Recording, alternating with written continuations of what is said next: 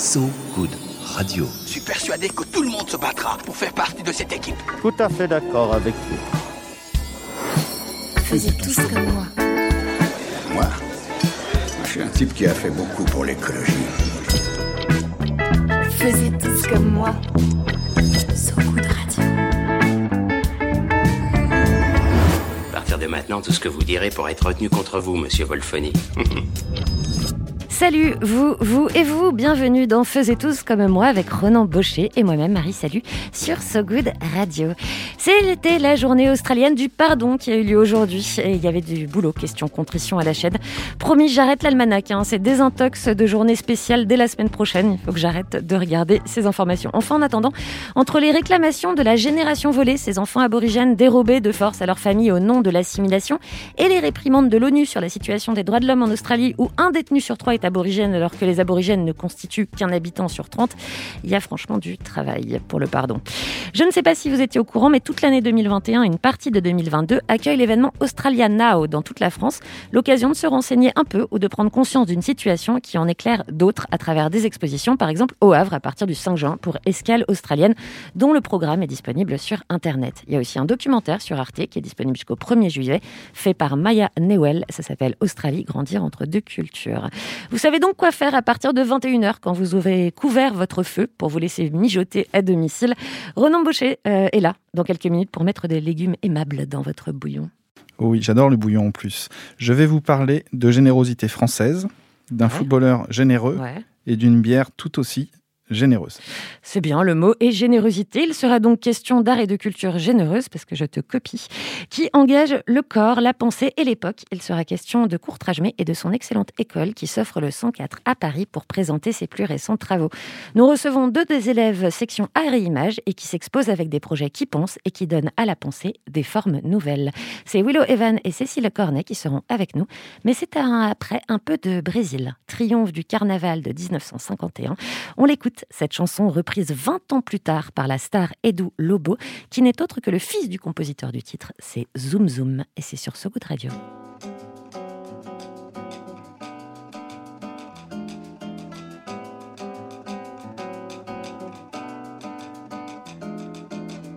Oh, um. Oh,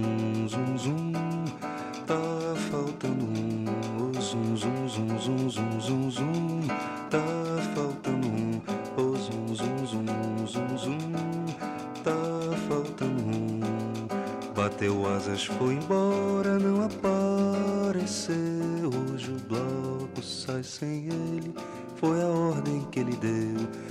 Bateu asas, foi embora, não apareceu. Hoje o bloco sai sem ele,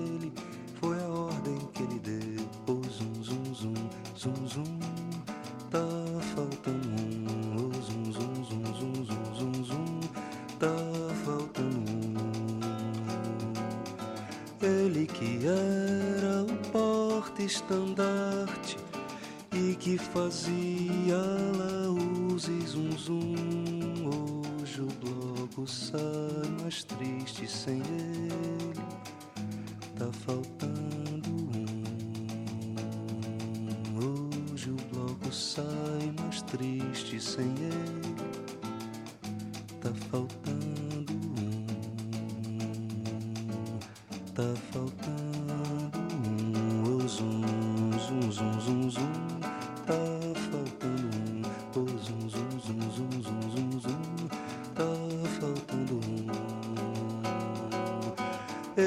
Que era o porta-estandarte e que fazia laús e zum, zum. Hoje o bloco sai mais triste sem ele. Tá faltando um. Tá faltando um. Oh, zum, zum, zum, zum, zum. Tá faltando um. Oh, zum, zum, zum, zum, zum. Tá faltando um.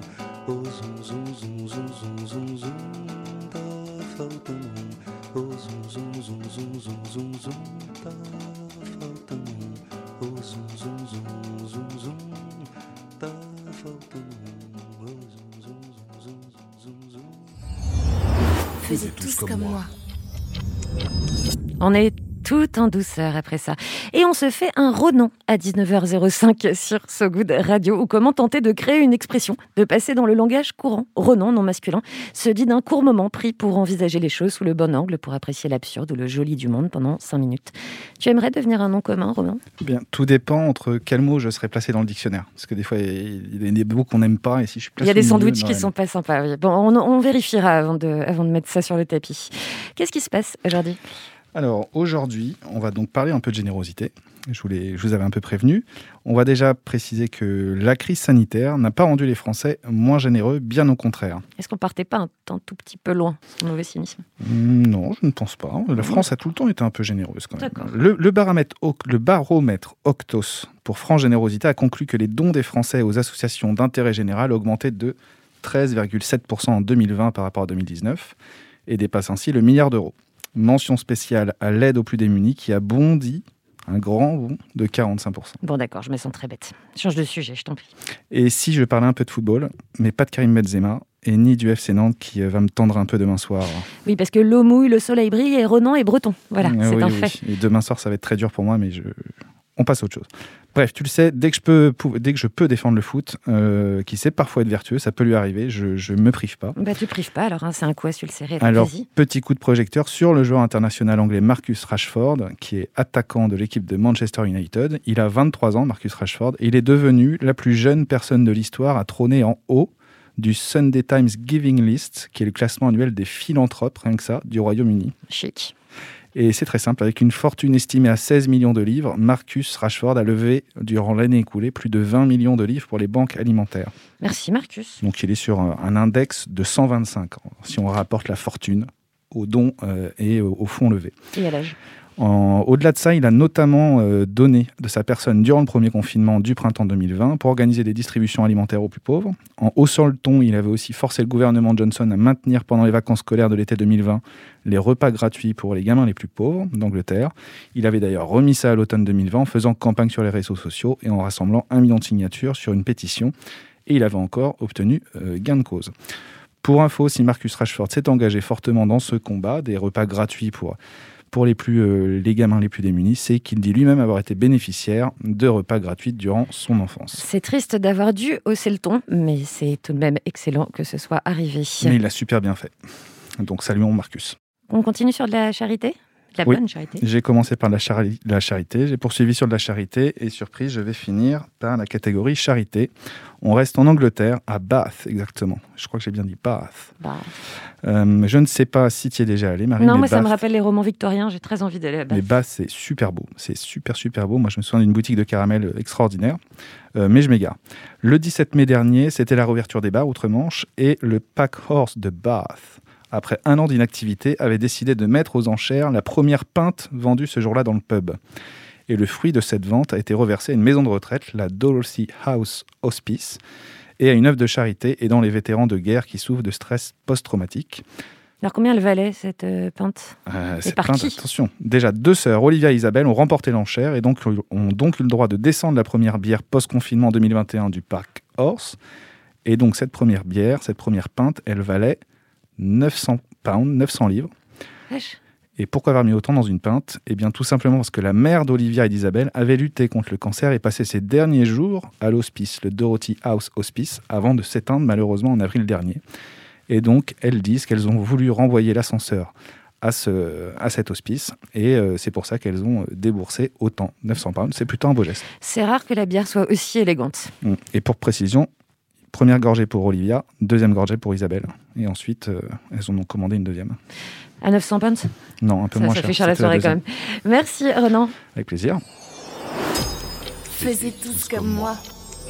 Puisqu'ils sont fort heureusement ouverts et fort heureusement soutenus par un afflux de spectateurs impatients, nous pouvons revenir au grand classique temporel du cinéma, à savoir le mercredi. Rappelez-vous, c'était le jour des sorties ciné. Dans quelques minutes, tout ça c'est pour faire de la transition. Dans quelques minutes, c'est un collectif auquel on s'intéresse, Courtrage Mais, pour les enfants des années 90, c'est d'abord des clips, notamment de Mafia Qu'un Free, de l'audace. Pour les cinéphiles, c'est Dog Pound de Kim Chapiron. Mon jugement très subjectif, j'admets, mais j'avais adoré. Ou les, Misé- ou les Misérables pardon, de Lajli, Grand Prix du jury à Cannes en 2019. Courtrajmé, c'est aussi une école singulière et désormais difficile à contourner, créée en 2018 et dont les élèves présentent un projet au 104. Ça s'appelle Hardcore, comme le corps.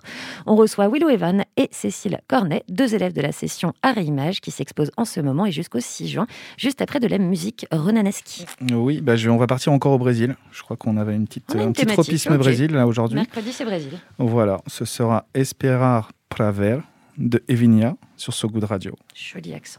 Thank you.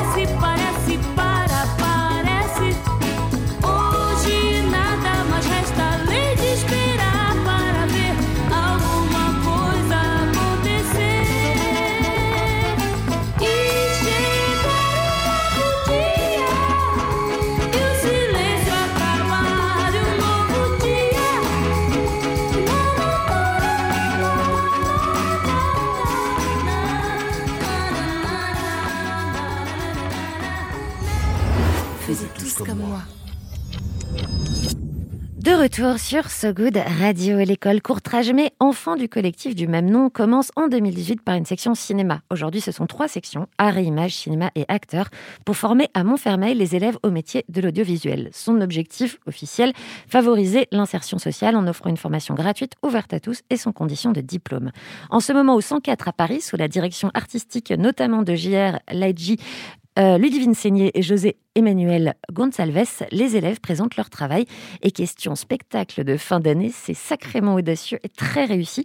Des œuvres variées aux questionnements qui le sont tout autant. Nous recevons deux des élèves section art et images et qui s'exposent en ce moment, Willow Evan et Cécile Cornet. Bonjour à vous deux. Bonjour. Bonjour. Vous avez respectivement 26 et 36 ans. C'est vraiment c'est c'est précis. Question 10 ans. Qu'est-ce que ça représentait pour vous, respectivement, Courtrajmé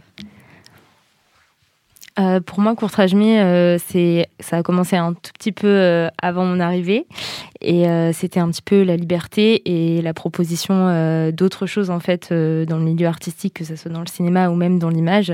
Et c'est l'idée aussi de se mettre ensemble pour faire bouger un petit peu les choses. Qu'est-ce qui représentait Courtrajmé le, le film ou le, ou le clip C'était quoi? Parce que tu es une génération un peu plus. euh, Moi, pour moi, c'était plus euh, les vidéos aussi euh, sur YouTube qu'on pouvait voir, euh, voilà, avec Vincent Cassel aussi, euh, enfin toutes ces toutes ces choses-là et, et le clip aussi euh, effectivement avant euh, le film en tout cas par rapport euh, à moi.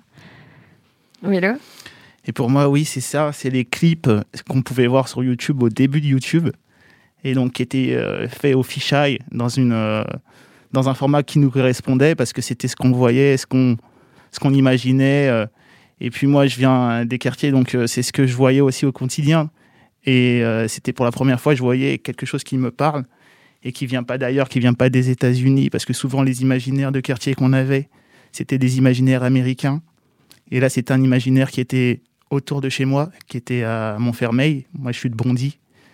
Et là, ça nous parlait tout de suite, quoi, parce que c'était les mêmes codes, le même langage, euh, les mêmes quartiers, les mêmes univers.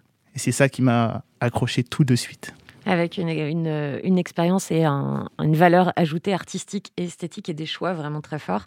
Pour vous, euh, chacun à votre tour, comment ça s'est passé l'entrée dans l'école Courtrajmé Pourquoi est-ce que vous avez choisi cette école et comment vous y êtes entré Euh, moi, du coup, de mon côté, euh, en fait, quand euh, j'ai toujours eu envie de, de travailler dans l'art quand j'étais enfant, et en fait, j'ai jamais été prise dans des écoles d'art au moment où je postulais en sortant du bac. Du coup, j'ai fait des études qui n'avaient pas forcément de rapport. J'avais un petit peu lâché le truc, et puis ça a été un moment dans ma vie où professionnellement, je me posais beaucoup de questions, et en fait, j'ai par hasard, voilà, eu vent de cette école parce que je connaissais quelqu'un qui était, et c'était, ça me permettait en fait de raccrocher avec mon rêve un peu d'enfant, sans pour autant rentrer dans une institution, euh, voilà, avec des codes, enfin quelque chose qui prenne un petit peu aussi euh, la liberté. Donc euh, c'est comme ça que j'ai connu l'école et que, que j'ai postulé aussi. Juste, tu faisais, tu t'étais lancé dans quel genre d'études Alors, du coup, je suis partie euh, dans des études d'histoire. J'ai fait des études d'histoire du genre. Donc, euh, c'est quelque chose que je regrette absolument pas parce que c'est des sujets que je réexploite aussi aujourd'hui dans, bah, dans mon travail artistique. Mais voilà, ça m'a permis de mêler aussi deux mondes différents aujourd'hui. euh, voilà. L'avantage de l'art, c'est qu'aucune des cultures ne sert, ne sert jamais à rien. Totalement. Willow, de ton côté? Alors moi, de mon côté, c'est un petit peu euh, pareil, mais, euh, mais euh, pas pareil en vrai. Donc euh, moi, c'était comme une évidence d'aller euh, à Courtrage-Mais. C'était vraiment une école qui me ressemblait, je trouve. Donc on n'avait pas à passer le périph pour aller apprendre des choses. Et ça, symboliquement, c'était déjà très fort pour moi. Et donc c'est ça qui m'a accroché et qui m'a fait que je me suis accroché pour entrer dans cette école. Parce que mon chemin était un petit peu périlleux pour, euh, pour y accéder. En fait, j'ai postulé la première fois. J'étais dans la shortlist pour la première année, en fait. Et euh, j'ai pas été sélectionné et j'ai repostulé la deuxième année. Et là, heureusement que j'ai été pris. et donc, oui, c'est toute cette symbolique, c'est tout euh, cet imaginaire qui est créé par des personnes qui nous ressemblent, qui font que, à un moment, je m'identifie à cette école et euh, je sens que cette école est pour moi et qu'elle est faite pour moi. Donc, euh, c'est pour ça que, que je me suis vraiment accroché pour y participer. Et toi aussi, tu pratiquais l'art avant? C'était quelque chose qui faisait partie de ton quotidien, que, que tu avais déjà, déjà envisagé? Alors oui, ça fait partie de mon quotidien depuis très longtemps parce que j'ai approché l'art par la danse et ça fait une vingtaine d'années que je suis danseur professionnel. Et par la suite, euh, dans ma pratique artistique, j'ai évolué et je me suis mis à la photographie très rapidement en fait euh, après avoir commencé la danse. Et euh, donc oh, c'est vraiment en fait ce mouvement qui m'a emmené à, à l'art et j'ai été sélectionné en tant que photographe à l'école Courtrage-Mais, à Réimage. Mais par la suite, j'ai fait évoluer mes pratiques, on en reparlera plus tard. hein. Quel été pour vous, euh, chacun, votre premier éveil artistique, celui qui a été déterminant? Une œuvre, un, un moment? Qu'est-ce que ça a été? Ouais. Euh, moi, de mon côté, euh, c'était une vidéo que ma grand-mère euh, me montrait qui s'appelait L'Opéra imaginaire et qui était en fait des clips euh, d'une certaine manière, je ne sais pas si on peut dire le mot clip euh, dans, dans ce genre musical, euh, voilà, de 20 morceaux euh, de musique et qui m'inspire euh, encore euh, aujourd'hui. Et je pense que ça a été euh, ma première expérience un peu sensorielle euh, à l'art. Voilà. Moi, ma première expérience sensorielle à l'art, elle s'est faite vraiment dans le cadre privé, dans le cadre de ma famille. Euh, mon père était très populaire dans la communauté ivoirienne, donc du coup, il y avait beaucoup de personnes qui, qui passaient à la maison. Donc, euh, il pourrait avoir des guitaristes, il pourrait avoir des, des personnes justes qui sont là pour s'amuser et danser. Donc, euh, mon premier éveil culturel, ça a été ça, ça a été la musique africaine de mon pays, la Côte d'Ivoire.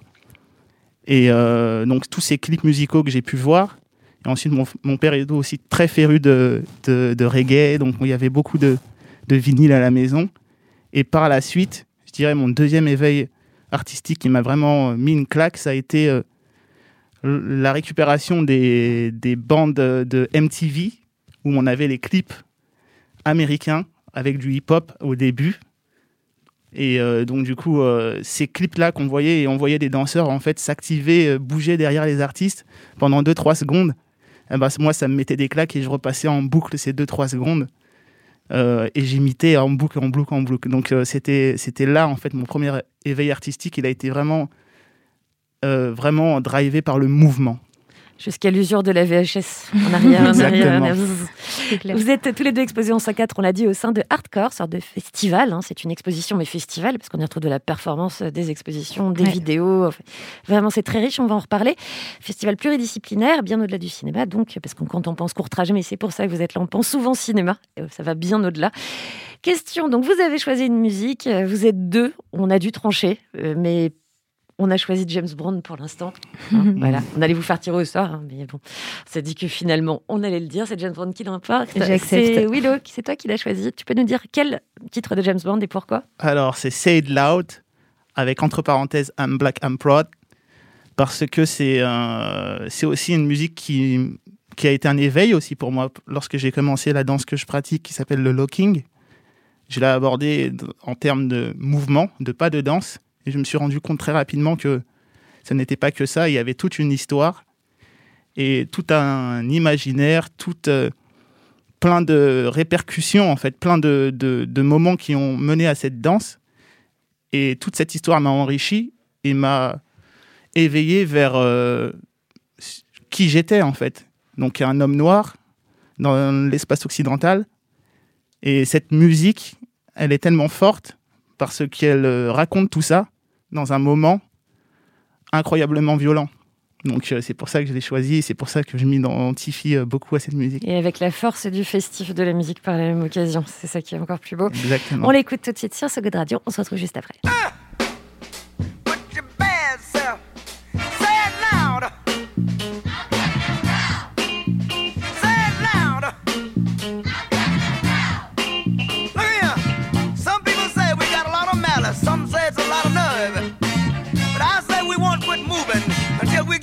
deserve.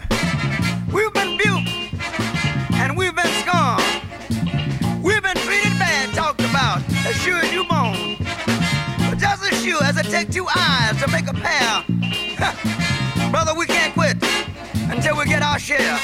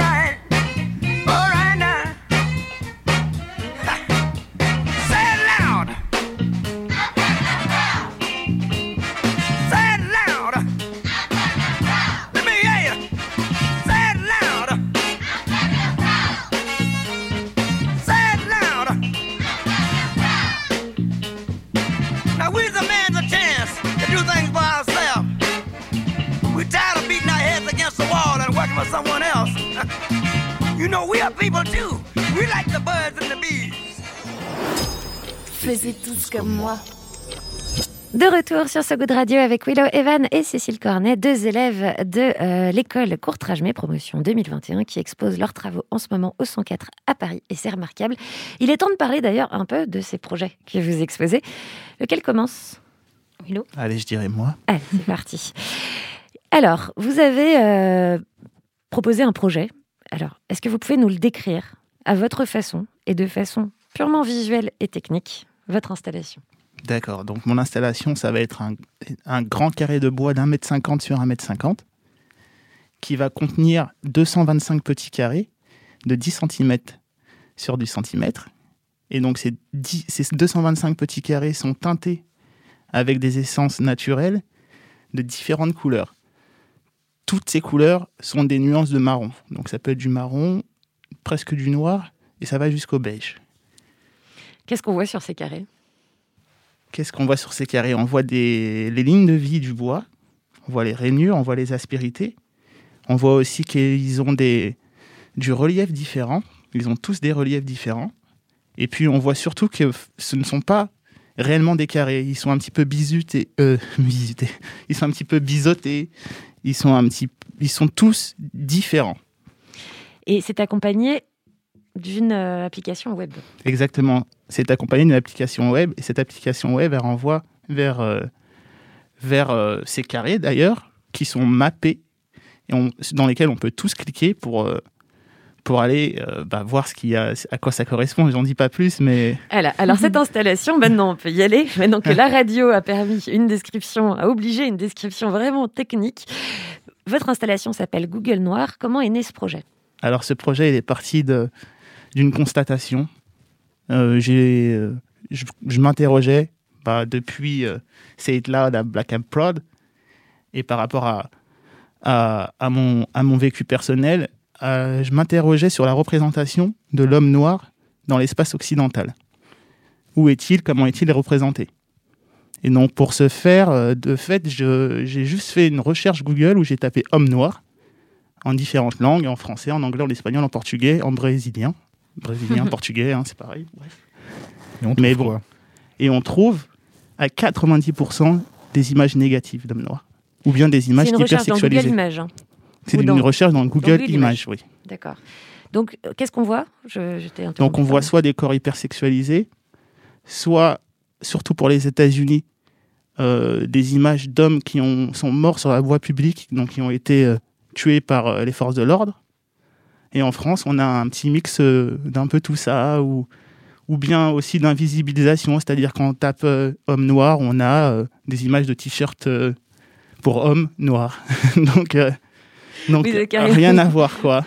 Voilà, de, de- Donc, euh, de la mauvaise représentation à la non-représentation. exactement. Est-ce que Google Images, dans ce cas-là, serait-il un nouveau musée, nouvelle forme de musée, qui a à nouveau privilégié une représentation par rapport à une autre? C'est ce qu'on a beaucoup reproché au musée, de ne présenter qu'un certain type d'œuvre d'art créée par un certain type de personnes. Est-ce que Google Images aurait, euh, pour toi, dans ce projet, cette valeur de nouveau musée qui à nouveau biaise les représentations? Alors, pour moi, c'est pas Google Images qui est biaisé, c'est surtout la société occidentale qui est biaisée et qui biaise Google Images. Parce que Google Images va juste répondre à, à la recherche qu'on lui demande. Et puis, grâce ou à cause de ces algorithmes, va nous pousser ce qu'il pense, ce qu'on préfère. Donc, du coup, euh, ça va être tout un calcul de toutes les recherches de toutes les personnes avant qui vont faire que Google Images nous pousse ces images et ces représentations-là. Donc, c'est quelque chose quand même qui est dans le comment dire dans l'imaginaire Qui humain. agirait comme un miroir. alors, exactement qui agirait comme un miroir de la société Et alors, quel est le rôle Comment, pourquoi avoir intégré la sculpture et la matière du bois à ce projet qui a une essence numérique, qui a une constatation numérique? Qu'est-ce que qu'est-ce qu'apporte et qu'est-ce que veut dire cette présence du bois et de la sculpture et de la matière? Donc pour moi il était euh, il était obligatoire et très intéressant de travailler sur une matière qui était vivante qui avait un vécu donc c'est pour ça que je parlais des lignes de vie du bois parce que ces lignes de vie en fait elles représentent pour moi le background de la comment dire euh, l'histoire de ces personnes euh, donc les personnes de, la diaspora qui sont arrivées sur un territoire inconnu avec tout un bagage.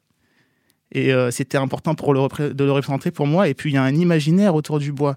Dans toutes ces questions là par exemple euh, en France on a eu le code noir.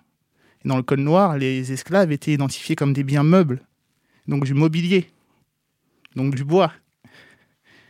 Et au Portugal, euh, lorsque les, euh, les bateaux étaient, revenaient en fait remplis d'esclaves, ils disaient euh, j'ai du bois dans la cale pour déterminer les esclaves. Donc c'était cet imaginaire-là que je voulais récupérer, transformer et remettre du positif, l'utiliser à mon avantage. La confrontation d'un imaginaire passé est confrontée à l'imaginaire et à la représentation actuelle, celle de Google. Merci, on nous tarde de pouvoir aller voir ce projet.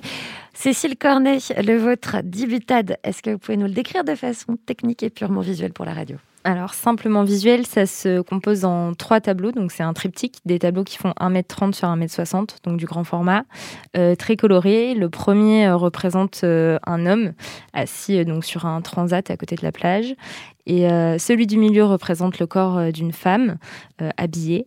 Et le troisième, sur la droite, représente un couple un petit peu, un peu moins figuratif que les deux autres, un peu plus difficile à appréhender en termes de, de perspective. Et donc les trois sont très colorés et ressortent assez bien dans un univers assez sombre. Pourquoi assez sombre? Parce que l'exposition a une scénographie euh, assez incroyable en termes de lumière. Euh, tout est quasiment dans le noir avec des œuvres euh, très très euh, très très éclairées. Donc ça donne la sensation de ne voir que ça quand on Qui est fait euh, ressortir les matières, j'imagine, comme Exactement. du bois dont on parlait Ouais. tout à l'heure. Euh, Cécile Cornet, donc Dibutade, c'est un triptyque, on l'a dit. Ça renvoie aux origines de la peinture où, selon Pline l'Ancien, dans son histoire naturelle, une femme aurait tracé l'ombre de son amant projetée sur le mur pour le conserver. Un mythe par ailleurs extrêmement cinématographique, on n'a pas le temps d'y revenir, mais il faut le dire. Comment est-ce que ce mythe s'inscrit dans votre œuvre et au cœur du propos? Alors, en fait, ce que j'ai trouvé intéressant quand je suis tombée euh, sur ce mythe, c'est que déjà, il est très peu relayé et assez euh, difficile à trouver. Finalement, il y a beaucoup de versions différentes. Et en fait, euh, pour moi, ce qui était intéressant, c'est que ça soulevait la question déjà de la femme qui serait à l'origine symboliquement du premier geste. Et dans le milieu artistique aujourd'hui, même si effectivement il y a des avancées, on a encore très peu de femmes artistes qui sont représentées dans les institutions. Et pourtant, versus énormément de corps féminins nus représentés dans les musées. Donc, c'est un petit peu déjà le parti pris des Guerilla Girls euh, à l'époque. Et donc moi, je reprends un petit peu ça, mais surtout pour euh, m'emparer de la question euh, du muse. Et justement, je pose cette question dans l'exposition. Pourquoi on ne dit pas un muse alors qu'on dit une muse? Pourquoi le, mot n'est pas masculinisé? Et, en fait, parce que ça sous-entend aussi qu- qu'il y a moins de femmes artistes. En tout cas, ça sous-entend une invisibilisation. Et donc ça, c'est un petit peu les sujets dont, j'ai l'habitude de, travailler par rapport effectivement à mon parcours en histoire du genre. Et donc là, l'idée, c'était de dire qu'en fait, on peut être femme artiste et on peut avoir une vision, un, un regard qui soit désirant sur le corps euh, de l'homme. Et l'homme peut aussi être une source d'inspiration.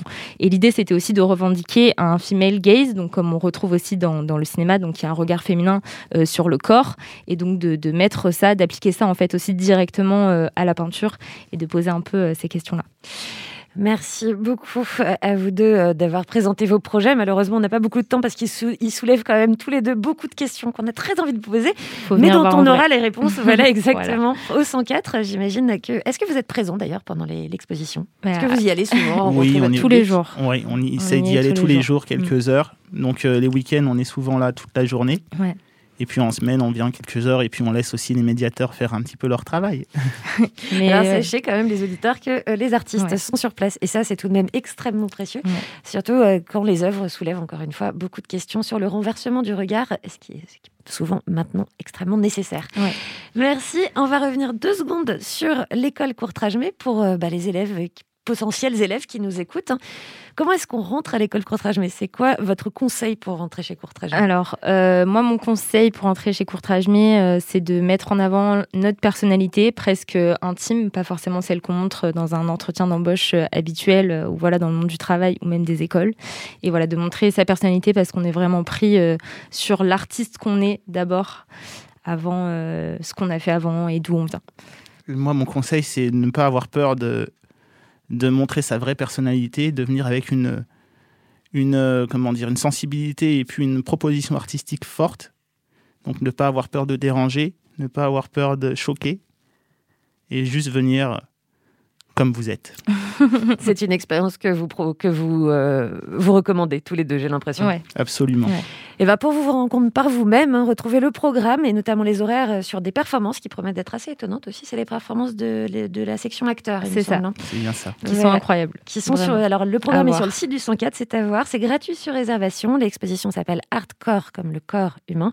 C'est gratuit. Encore une fois sur réservation, c'est jusqu'au 6 juin. Vraiment, je vous le recommande.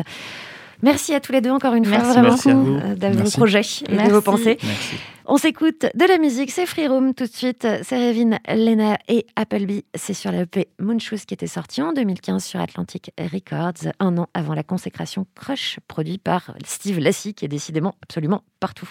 C'est tout de suite la scène de Chicago sur So Good Radio.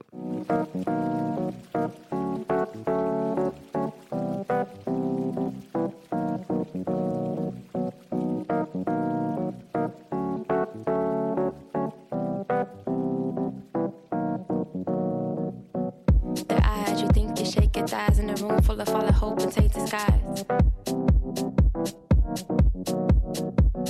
Their eyes, you think you shake your thighs in a room full of all the hope and tainted skies.